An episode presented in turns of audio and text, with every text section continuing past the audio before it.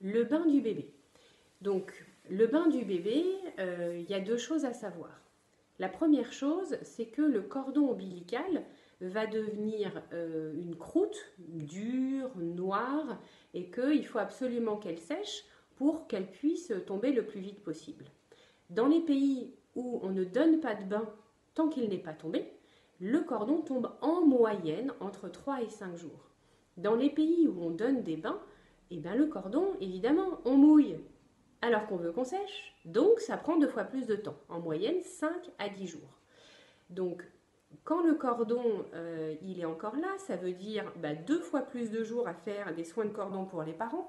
Les parents n'aiment pas faire des soins de cordon, ils trouvent ça répugnant, ils ont peur de faire mal au bébé. Et nous, euh, médicalement parlant, en tant que médecin, avoir une croûte, c'est toujours le risque qu'il y ait un microbe de la peau qui rentre et qui risque d'infecter le cordon.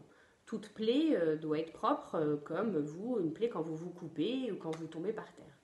Donc pour ces deux raisons-là, déjà, essayez de ne pas donner de bain jusqu'à ce que le cordon tombe. Ça, c'est la première des raisons médicales. La deuxième raison médicale, c'est que la peau d'un bébé, elle est immature. Immature, qu'est-ce que ça veut dire? Ça veut dire que normalement, la peau, c'est une barrière. Vous mettez un produit, tout va bien, ça ne rentre pas à l'intérieur. Et eh bien, immature, ça veut dire que quand vous mettez le produit avec un bébé le premier mois, ça risque de rentrer à l'intérieur. Et surtout, si c'est un enfant prématuré, là, on sait que la peau est complètement perméable. Ça veut dire que ça passe complètement à travers.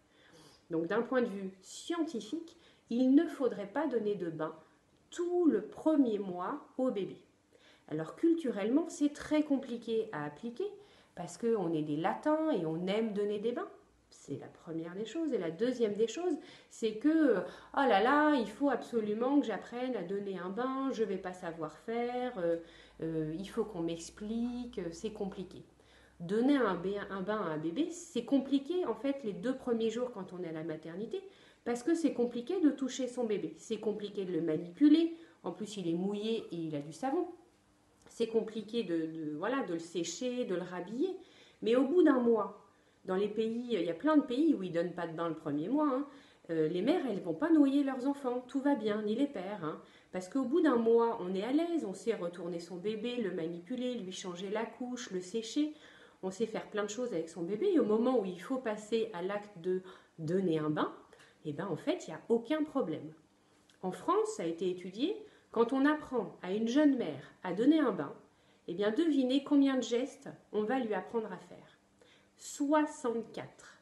Au bout de 10 consignes, sans prendre de notes, on sait très bien qu'un humain n'est pas capable de le retenir. Et en général, les mères, elles n'ont pas dormi depuis plusieurs jours. Donc on a une façon d'apprendre les bains qui est anxiogène, qui fait stresser, qui fait peur aux mères, alors que c'est un geste absolument facile, ça n'a rien de compliqué.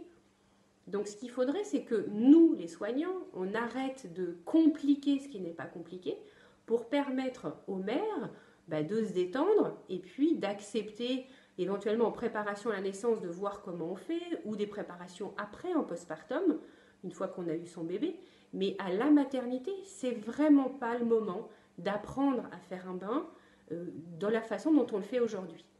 Donc essayez au maximum de limiter les bains de votre bébé. Au moins attendez que le cordon soit tombé, ce sera plus simple pour vous et même pour votre bébé.